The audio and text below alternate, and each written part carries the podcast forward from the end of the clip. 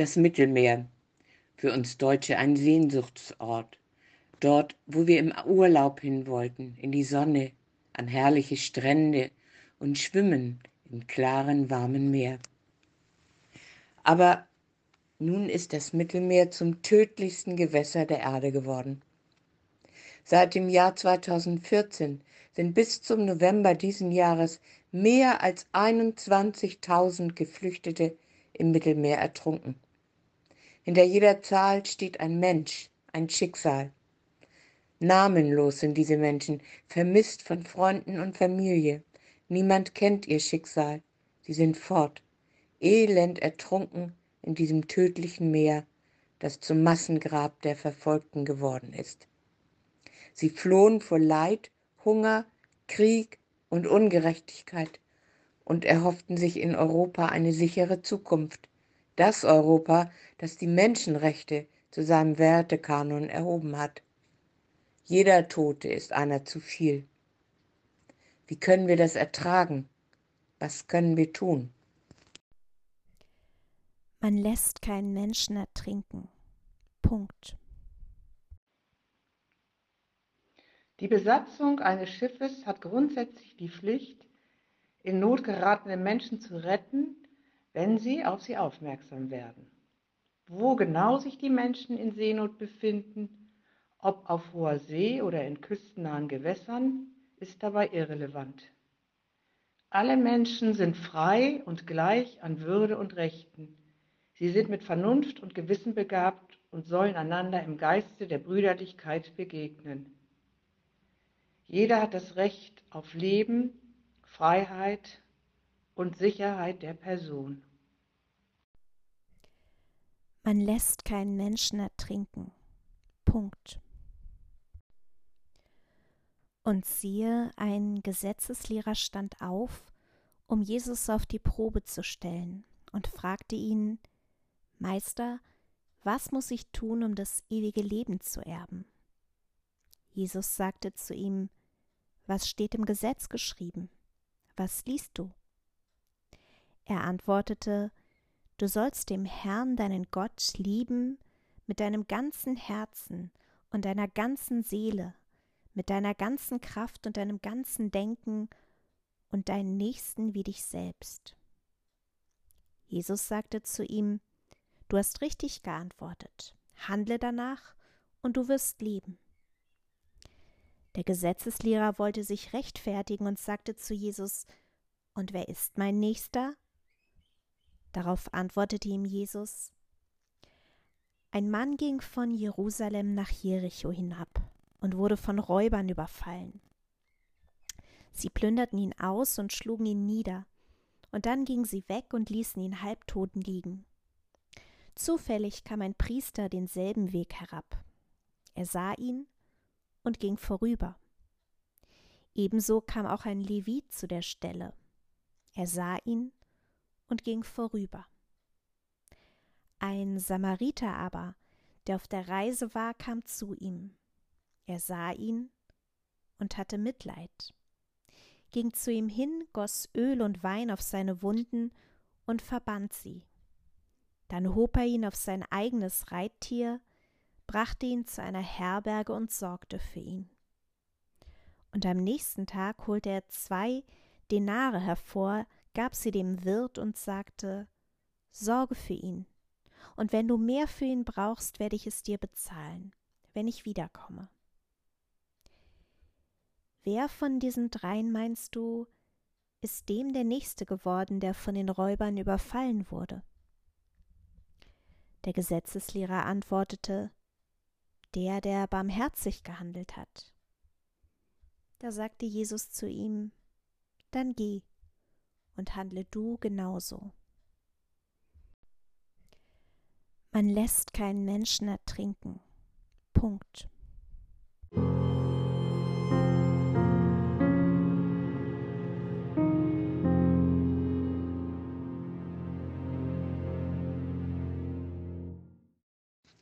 Deutschland. Plötzlich wird mir klar, dass ich gegen meinen Willen zu den Bewohnern eines Ghettos gehöre. Um unseren Wohlstand zu schützen umgeben wir uns mit einem Streifen Niemandsland, an dem die Fremden abprallen, zersplittern wie Wellen, uns nicht mehr erreichen und nichts mehr mitteilen werden von neuen aufregenden Fremdheiten, von Eindrücken und Anregungen, von Musik, Zärtlichkeit und Gefühlen, von Ideen, die mehr erzählen als nur vom Geld. Meine Heimat habe ich verlassen, mein Herz. Jetzt ist es wie Schlaf und Traum und brennt in der Tiefe meines Körpers. Die weinende Mutter hat mich fortgeschickt. Die Leiden sind zu Ende, sagte ich. Ich packte und machte mich auf den Weg. Leib und Seele überließ ich dem Ozean. Gott, danke, ich existiere noch. Gott möge das Meer verfluchen, das die Leiber verschlingt. Das Gebet und die Liebe für die Schwester halfen mir anzukommen. Aber meine Augen haben die Farben des Unglücks gesehen. Mohammad Maskedost, 18 Jahre, aus dem Irak geflüchtet.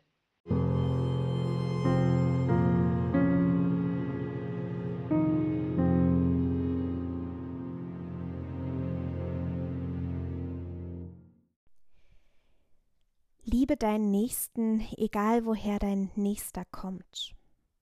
Oder man lässt keinen Menschen ertrinken. Punkt. Zwei Statements, die eigentlich urchristlich sind. Das erste steht so in der Bibel, in einer Geschichte, die davon handelt, wie ein Mensch aus Samaria einem Juden zur Hilfe eilt, ganz ungeachtet der religiösen und politischen Differenzen zwischen den beiden.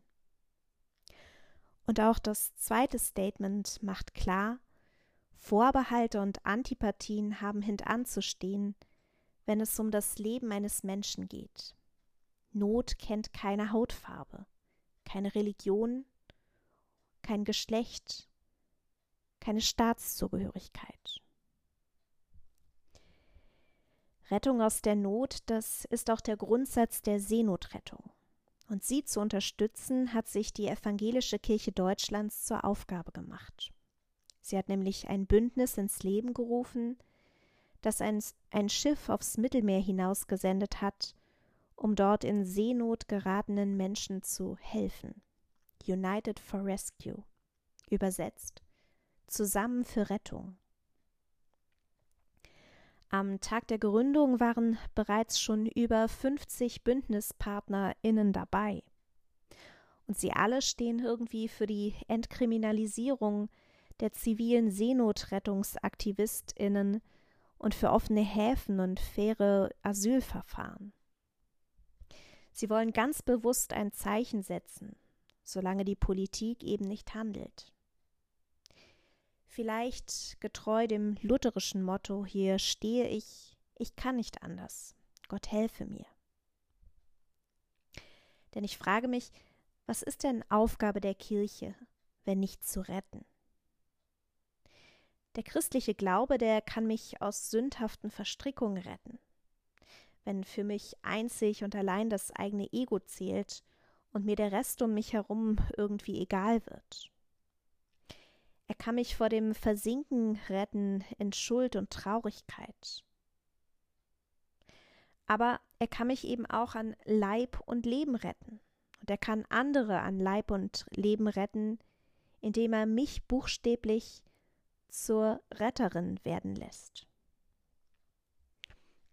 Dann rettet er mich, weil ich rette, weil ich meiner Gottes Ebenbildlichkeit alle Ehre mache. Im Januar diesen Jahres wurde der Kauf eines Schiffes durch zahlreiche Spenden nun endlich ermöglicht.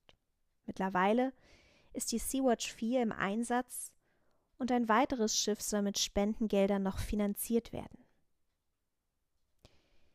Ich glaube, uns alle rettet unser Glaube an den dreieinigen Gott jeden Tag aufs Neue.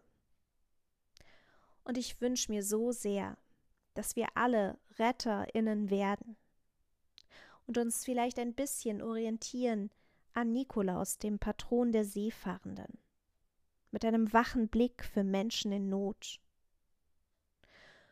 und dass wir diejenigen unterstützen, die vor Ort sind, die Auge in Auge mit den Geflüchteten sind und die helfen wollen.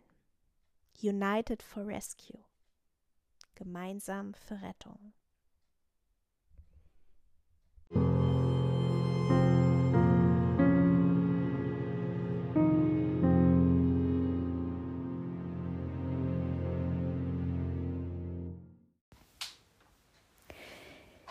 Ich bete mit Worten von Barbara Burkentin.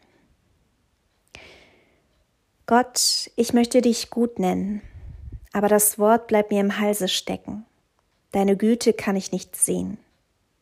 Erbarme dich. Gott, ich werfe dir meinen Zorn und meine Trauer vor die Füße. Deine Güte kann ich nicht sehen. Erbarme dich.